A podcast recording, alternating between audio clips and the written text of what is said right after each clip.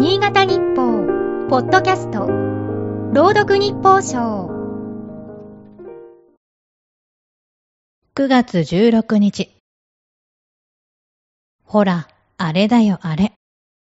この前あれしてさ。こんな会話が年を重ねるごとに増えてきたような。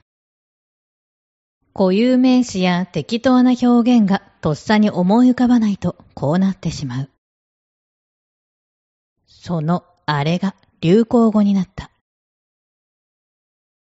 冒頭のものとは違い、プロ野球阪神タイガースの18年ぶりのリーグ優勝のことだ。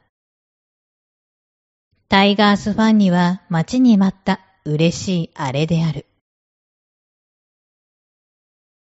先日の本誌大人プラスに、阪神あれ経済効果872億円との見出しが載った。記事を読めば優勝による経済効果とわかるが、算出した大学教授は試算を、阪神タイガース2023年あれの経済効果と称している。教授もきっと大の虎党に違いない。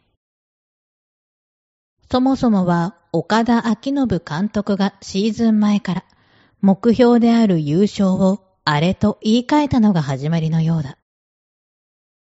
ファンも験担ぎのように同じ呼び方をした。過去にタイガースは終盤戦で振るわず、優勝を逃したことが何度かある。だから優勝という言葉を口に出すと実現しなくなるのではとのファンの心理から、その言葉がタブーとなってあれが広がった。リーグ制覇が近づくにつれて、スポーツニュースもあれと報じるほどだった。古来この国には言ったことが実現してしまうという言霊信仰がある。受験生に滑るや落ちるといった言葉がタブーなのはその一例だ。そう考えると虎党のあれは言霊信仰とは真逆を行くものだ。日本の習俗を変えてしまうほどのタイガースの快進撃だった。今日の日報賞は FM 角田山、吉木ゆりが朗読しました。